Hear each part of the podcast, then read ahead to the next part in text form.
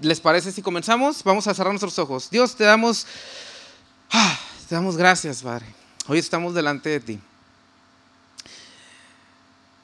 Creo y sé lo que tú representas, Dios. Sé que eres lo más grande que existe en este mundo. Te honramos y hoy te pedimos que nos acompañe tu Espíritu Santo para que nos traiga revelación al leer tu palabra. Eh, y humildemente, Dios, nos ponemos delante de ti para aprender. En el nombre de Jesús. Amén. Ok. Ah, el, mensaje del día de hoy que te quiero compartir es un mensaje que ah, realmente nunca lo he compartido, pero implícitamente lo he compartido en otros mensajes. Y el mensaje que te quiero compartir se llama ¿De qué tienes miedo? Todos tenemos diferentes tipos de miedos, ¿verdad? Eh, hay algunos miedos que son sanos. Por ejemplo, el miedo de un animal peligroso, ¿no? Ves una serpiente ahí y tratas de huir porque sabes que es peligro y el miedo es un miedo peligro, es un miedo sano porque te aleja, ¿no? O es un alacrán y no lo pisas como el gino, ¿verdad? O sea, sino este, huyes ¿no? de, ese, de, ese animal que es peligroso. Hay otro miedo sano que es el miedo a las alturas, ¿no? Yo creo que todos aquí tenemos miedo a las alturas y el que me diga que no, que se suba a un espectacular y se pare así sin, sin agarrarse. O sea, tienes miedo porque sabes que te vas a caer y te agarras bien fuerte, ¿no? Ese es un miedo natural y ese miedo te protege. El miedo natural también es el miedo a, la alta velocidad. Y algunos que no tienen miedo a la alta velocidad, vayan a checarse algo porque están mal. El otra vez iba, iba yo a 120, que para mí es una velocidad considerable y velocidad normal, kilómetros, no millas, ¿ok? Este, iba 120 kilómetros por la escénica, rumbo a Ensenada, y me rebasan 10 motos, haz de cuenta que yo estaba parado. Así. Y yo. Si yo voy a 120 kilómetros y estos compas me rebasaron como si estuviera parado, no sé a cuánto iban. Y es un miedo que deberíamos de tener natural. Sin embargo, algunos no sé por qué no lo tienen. Pero son miedos naturales, ¿va? Que nos protegen. No sé qué más, no sé qué otra cosa tengas miedo. Ah, miedo a algo a las cucarachas, a los ratones, a las arañas, ¿verdad? Son, son, son miedos así que, son naturales, pero que son buenos porque te protegen del peligro. Pero hay otros miedos que te paralizan. Un miedo que te impide funcionar correctamente, que te limita. Miedo, por ejemplo, a hablarle a una persona del sexo opuesto. ¿Quién, tiene miedo a hablarle a esa persona del sexo opuesto? ¿Verdad? Y es un miedo, tal vez, que porque en alguna experiencia de la secundaria, que tú le mandaste la cartita, ¿no? A esa persona que te gustaba y, y quiere ser mi novia y no sé qué, y no, no quiero. Y ya te avienta y tú... Y te deja ahí, ¿no? Y ya te da miedo y ya... ¿Han mirado la película de los Minions, mi villano favorito? y del Gru, ¿no? ¿Por qué tienes miedo a, que, a, abrir una abrir un perfil, algo así, ¿verdad? De soltero. Y uh, tus niñas lo estaban motivando y el Gru, no tengo miedo a eso. Y, ah, y, de repente se ve cuando estaba niño ahí, ¡hazte para allá! ¿no? Y esos son miedos que... Y, y esos, ese miedo pudiera limitarte a estar disfrutando de una relación bien chida. Obviamente, después de seis meses y eso, y un año. Pero si ya pasó seis meses, un año, dos años y no le has dicho nada a esa persona y que te gusta, pues ¿qué estás esperando, no? Ve, acércate y con... Invítale un café o algo y dile. Y si te dice que no, pues ya, ni modo. O sea, le das la vuelta a la página y ya lloras un rato y Pero luego no te quejes si alguien se adelanta, ¿va? Y le habla y. Y ay, yo, yo estaba esperando acá tres años. Pues, mi hijo, o sea, aliviánate, ¿no? Miedo a no quedar en universidad. Aplicas y tienes miedo y dices, ah, no voy a aplicar a medicina, no voy a aplicar a, este, a esta eh, carrera o en esta universidad porque sé que a lo mejor no voy a quedar y, y tienes miedo y no lo haces, ¿no? Y te paralizas o, o estás ahí todo, pues no, toma un curso, métete. Sharon me dice, neta, la calidad de educación que hay en Estados Unidos no se compara con la de México. Y no estoy hablando de que es mejor allá. O sea, aquí van más adelantados en programas y en todo, ¿no?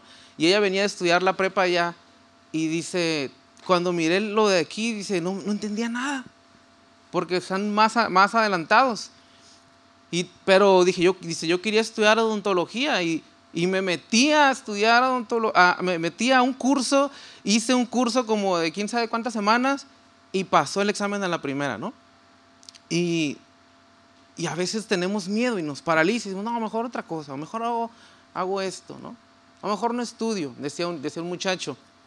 No sé de dónde lo sacó, no sé si fue de, después de varias veces que se desmotivó y él, él, dijo, la escuela no es para mí. Y yo, ¿de dónde sacó esa mentira, no? La mentira de que la escuela no es para ti viene de que a lo mejor te decepcionaste tanto de que dices, ah, ya, yo no sirvo para la escuela, yo no soy para eso. Pero es un miedo, miedo a casarte, ¿no?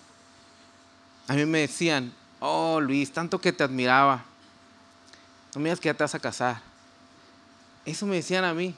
Digo, cada quien habla de cómo le va en la feria, ¿verdad?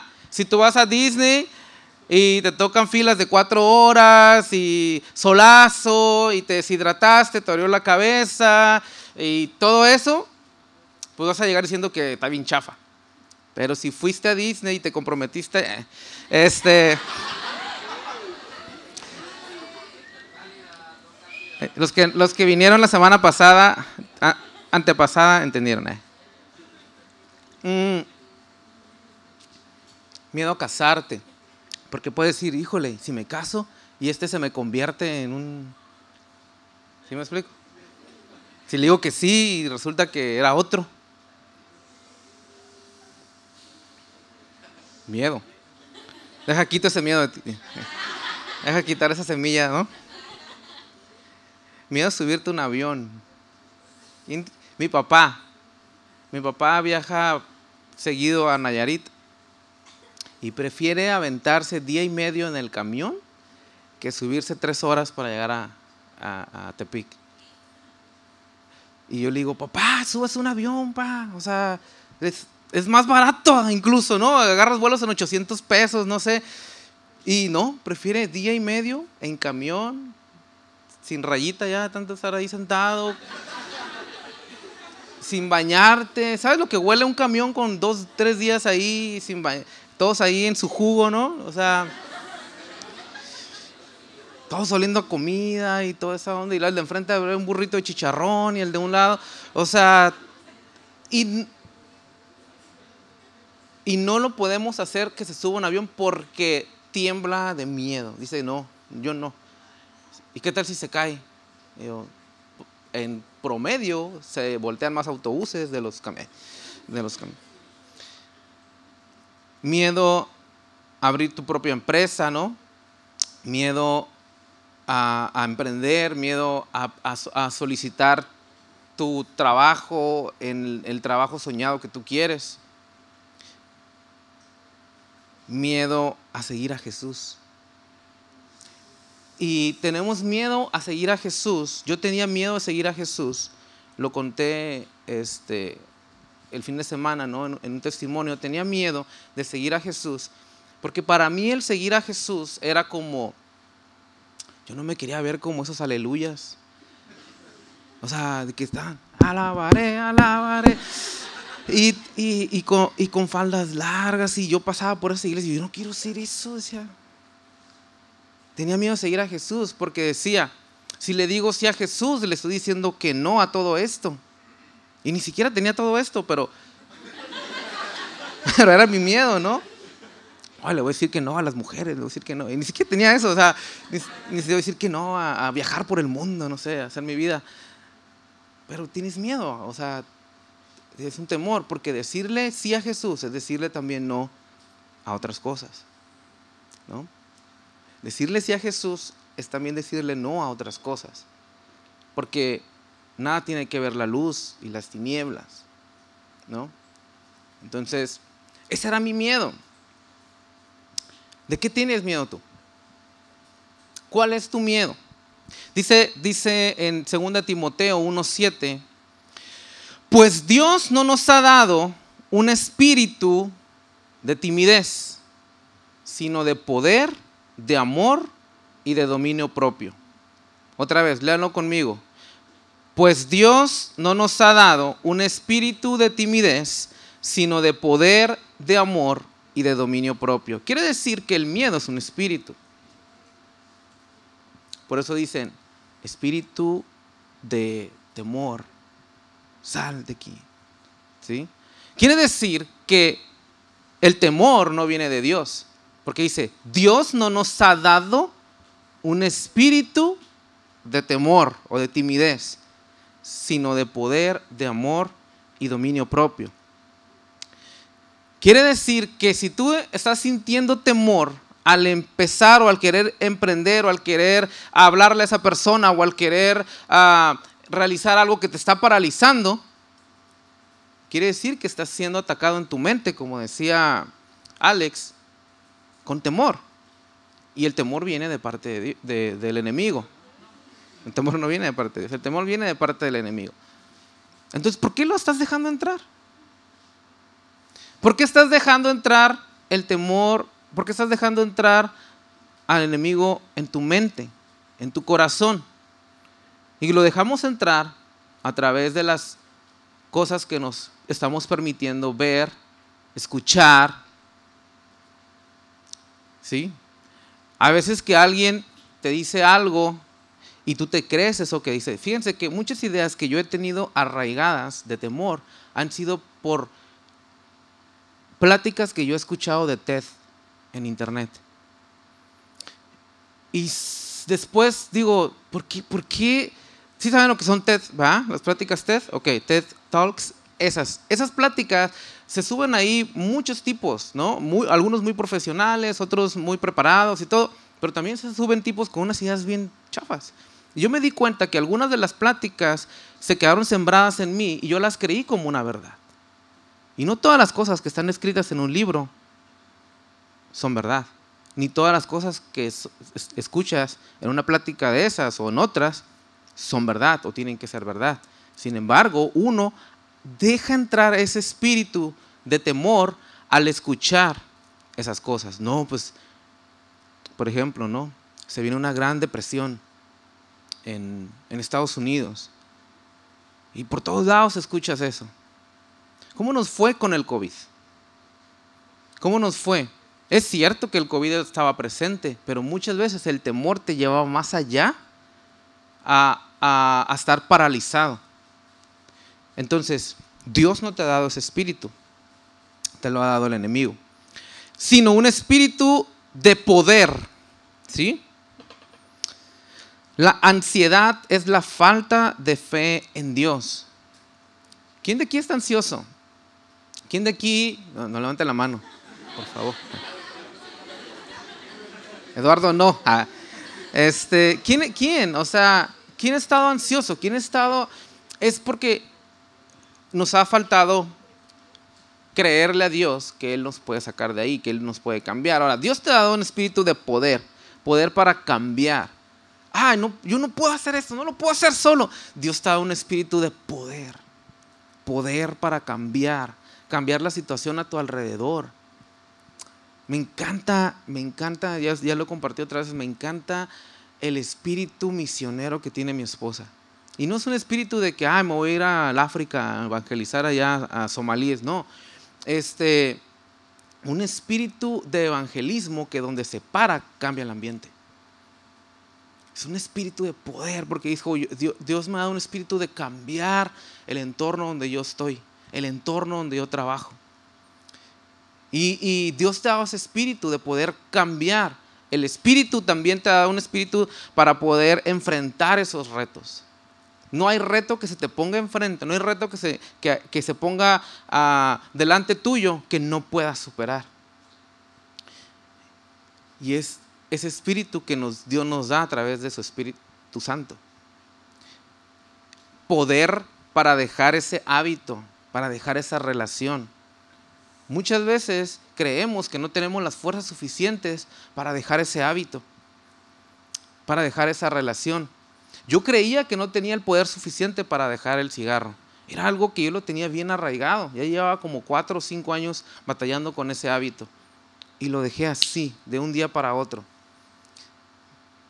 Porque yo sabía que Dios me daba ese poder. Yo sabía que me hacía daño. Y me costó, me costó, me costó mucho. Y los que han batallado con el cigarro saben lo que te cuesta. Sí, porque es algo, es algo físico, ¿no? No solamente es un hábito, sino también es algo que tu cuerpo necesita, esa, droga. O para dejar a alguien, ¿no? Oh, no lo puedo dejar, no lo puedo dejar, ¿no? Dios te ha dado ese poder para dejar a alguien. Dios te ha dado, Dios te ha dado también el, eh, el espíritu de amor. Amor por las personas, amor para tu familia. Ese amor por tu familia que te hace enfrentar lo que venga. Yo amo tanto a mi familia. Amo tanto a Sharon, a mi Luis David, a, mi Julietita. Los amo tanto que me da las ganas de, de, salir, de superarme, de esforzarme, de levantarme temprano. Dios te ha dado ese poder del amor por tu mamá, por tu hermana, por tu hermano, por, por, por, por quien, esa persona por la que amas. Dios te ha dado esa, habilidad, ese espíritu. Y todo lo contrario, todo lo que esté contrario a eso, eh, eh, eh, el, que estés peleado con alguien, el que estés mal con tu mamá, todo eso viene, viene en contra de lo que Dios nos ha dado. Es un espíritu de, de conflicto a lo mejor, ¿no? Amor por la iglesia, amor por tus amigos o hermanos de aquí de la iglesia, amor por los que no conocen a Dios. Tú sabes que ese también, ese poder nos ha dado Dios, ¿no? Amor por los que no conocen a Dios. Y nos ha dado también dominio propio. El dominio propio Dios lo pone al mismo nivel, si te das cuenta, del amor y del poder. O sea, al mismo nivel. El amor, tú sabes que Dios vino y, digo, Jesús vino y predicó amor y dijo que, que si no amamos a nuestros enemigos, ¿verdad? Que era el mandamiento principal, amar a otros, amar, amar a Dios, ¿no? Y lo pone al mismo nivel del poder y del amor el dominio propio. ¿Por qué? Porque el dominio propio es la fuerza que te ha dado para dominarte sobre tu carne. El dominio propio. Ese dominio propio que, te hace que, que puedas dominar a tu propia carne. Fíjate que hay veces que uno pone pretextos, ¿no? cuando hacen un ayuno, ah, empezamos el ayuno, vamos a hacer el ayuno de 21 días, ¿no? Y otros dicen, ¿y en dónde dice en la Biblia que tenemos que hacer ayuno de 21 días, ¿no? Y lo que no quieren es hacer el ayuno, o sea, lo que no quieren es, ¿y dónde dice que el ayuno de Daniel y que no sé qué? Y simplemente no quieres dominar tu carne. ¿Y en dónde dice que tenemos que leer la Biblia todos los días y orar los 365 días del año? No dice en ninguna parte, que me lo muestre, ¿no? Pero simplemente es porque no quieres someter tu cuerpo a eso. O sea, no quieres, no quieres dominar tu carne, pero Dios te ha dado ese poder de dominar tu carne. Y tú le dices a tu cuerpo, yo estoy bien a gusto, a las 5.59, en mi, en mi cama, bien calientito porque duermo con calentón. Ya vieron los que me siguen que pagué 3.500 pesos de luz por un calentón. Ah, pero bien a gusto duermo toda la noche. Dormimos. Y de repente, a las 6 de la mañana, suena la alarma. ¿Ustedes creen que yo quiero dejar la comodidad y lo calientito de mi cuarto para salirme de ahí, ir a lavarme los dientes, ir a, allá afuera donde no está calientito y escuchar la oración y estar ahí? ¿Creen que quiero? ¿Creen que lo desea mi carne, mi corazón, mi alma? Pues no. Pero yo sé que es bueno para mí. ¿Ustedes creen que yo quiero y deseo leer Levítico, Deuteronomio y números? No, pero Dios me ha hablado a través de eso. Dios me dio una palabra bien padre. ¿Quieren que se las comparta? Miren, esto no lo traía en la, plática, pero se los, voy a, se los voy a leer. Dice en Levítico, dice, esto yo lo, lo anoté como una instrucción de Dios para mi vida. Dice, cuando cumplas todos mis estatutos y leyes, obedézcanlos para que no los vomite la tierra a donde yo los llevo a vivir. Dios me prometió que me iba a llevar a una tierra a vivir diferente. No vivan según las costumbres de las naciones que por amor a ustedes voy a expulsar. Dios me prometió que va a haber personas a mi alrededor que los va a expulsar de mi vida. Porque ellas hicieron todas estas cosas y yo las aborrecí, pero a ustedes les digo, poseerán la tierra que perteneció a esas naciones, tierra donde abunda la leche y la miel, que quiere decir donde hay mucha riqueza, ¿no? Yo mismo se las daré a ustedes como herencia. Yo le creo a Dios eso, Dios me prometió eso, que Dios me va a dar y me va a llevar a una tierra donde abunda la leche y la miel, donde hay riqueza y donde si yo hago lo que está acá, que es obedecerlo a Él, dice, yo mismo se las voy a dar a ustedes como herencia. Yo soy el Señor, su Dios, que los ha distinguido entre todas las demás naciones. O sea, quiere decir que en la parte me está diciendo, yo te voy a distinguir a ti de los demás. Aunque haya muchos que estén haciendo lo mismo que tú, tú vas a ser diferente. Y tú vas a hacer las cosas diferente. Y te voy a distinguir de todos los demás. Entonces, yo estaba leyendo Levítico y dije, ah, gracias Dios, porque me levanté y pude leer Levítico, ¿no? Pero es dominio sobre nuestra propia carne. Y es ahí, es ahí donde es ahí, en esos, en esas, ah, en esos lugares, donde, donde encuentras promesas. No hay nada de valor que tú puedas ganar sin un riesgo. Nada. Nada de valor que tú tengas. O sea, imagínate, ¿tú crees que tú puedas tener algo valioso sin que te cueste nada? No. ¿Crees que puedes tener una relación sana, bonita? Así con esa persona especial sin que te cueste esfuerzo. No, te va a costar. Te va a costar los límites, te va a costar este, hablar con sus papás, te va a costar, y en el simple hecho de decir hablar con sus papás y así como que estás así, ¿no? Te va a costar, te va a costar dinero cuando te cases, créeme, te va a costar, este, ¿dónde están los casados? Te va a costar después de casado también, pero no se compara con la, ah, con la recompensa. Todo lo valioso en esta vida lo puedes lograr si estás dispuesto a tomar riesgos. Seguir a Jesús es un riesgo.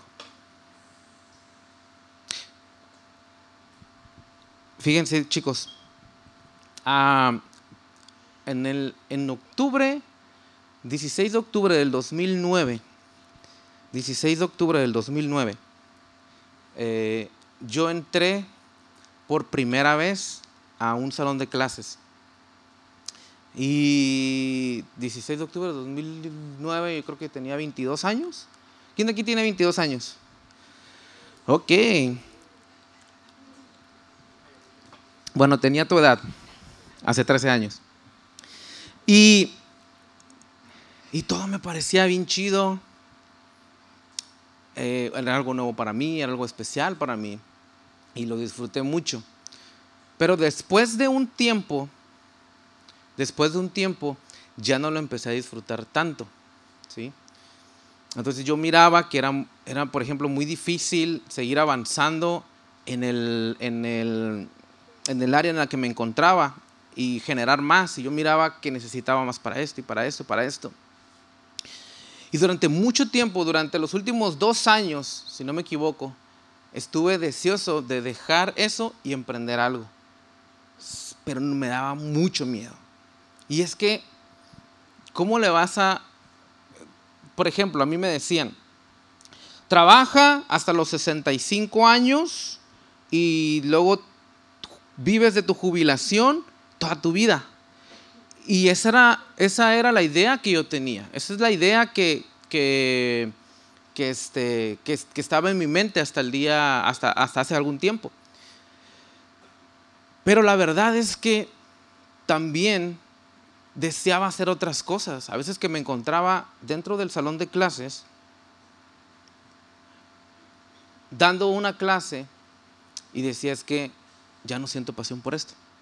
Y hay, veces, hay algunas ocasiones, siempre, siempre, siempre, siempre, siempre, siempre, yo dije esto, desde que entré a mi primer trabajo, voy a hacer las cosas excelente, lo mejor que pueda, aunque no lo esté disfrutando, porque le, nos debemos a nuestro trabajo, ¿sí? tú, te debes a tu trabajo. Si a ti te pagan un salario por algo, tú te debes a tu trabajo y hazlo lo mejor que puedas, ¿sí? Porque es la única forma de que, de que Dios se, se, contente con nuestro trabajo, de que lo hagamos bien, de que lo hagamos lo mejor que podamos. Y dijimos, esto es lo mejor que puedo hacer, ¿sí? Pero no lo estaba disfrutando. Entonces, ah, hace algún, algún tiempo comencé a decir, necesito hacer otra cosa, necesito eh, emprender, necesito hacer otras cosas. Y platicando con un amigo, es que comenzamos a preparar mm, lo nuevo que vamos a estar emprendiendo de aquí en adelante. Y hoy, quienes me siguen en redes sociales, ¿no? Hoy fue en mi último día que me presenté como maestro. Mi mamá me quiere matar. Este, le estoy creyendo a Dios. Obviamente no, ahorita en, esa temporada todavía no lo dejo al 100%, dejé eh, la mitad de, mi, plaza. Tengo dos, dejé la plaza de la tarde. Me voy a quedar en la mañana como administrativo nada más, como director. Pero ah, no sé qué voy a hacer. Digo, mi sueldo se va a reducir a la mitad. Le estoy creyendo a Dios por lo que viene y, le estoy, y dije, creo que la vida de un cristiano tiene que ser caminar en fe, caminar por aquello que tú quieres, por aquello que tú anhelas. Yo no sé si lo que emprendí este, la semana pasada me vaya a, me vaya a dedicar a eso toda la vida, pero lo que sí sé es que en este momento me gusta mucho y lo voy a disfrutar. ¿Cómo lo voy a hacer? ¿verdad? ¿Cómo le vas a hacer tú? ¿Cómo le vas a hacer tú para, para entrar a, ese trabajo que quieres o para emprender algo o para, o para, ¿cómo se dice? O para ir más allá de lo que quieres, ¿no? Para, hay algo que está en tu mente en este momento. No sé qué sea. ¿Qué es lo próximo que quieres hacer? ¿Qué es lo próximo que quieres hacer? ¿Qué es esa, esa cosa que está en tu corazón? Neta, te lo digo en este momento y eh, cuando me estaba despidiendo el día de hoy, que mis niños me estaban, tenían un niño así como de, de, um, tienen nueve años, sí, nueve años, este, y hay un niño bien bonito que se parece a mi hijo, Luis David, y neta estaba llorando, y yo, no llores acá, ¿no? Hoy me dijo, hoy me dijo, hoy me dijeron pues, una grosería.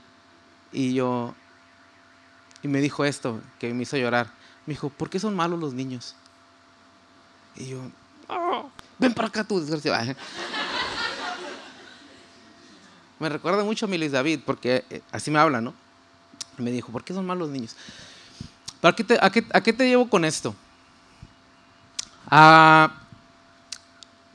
que Dios nos ha dado la facultad de poder hacer las cosas aún con miedo. Aún con miedo, porque en el camino vamos a superar todo eso. Dice en Deuteronomios 31.8. Ya voy a terminar, si gusta alguien pasar.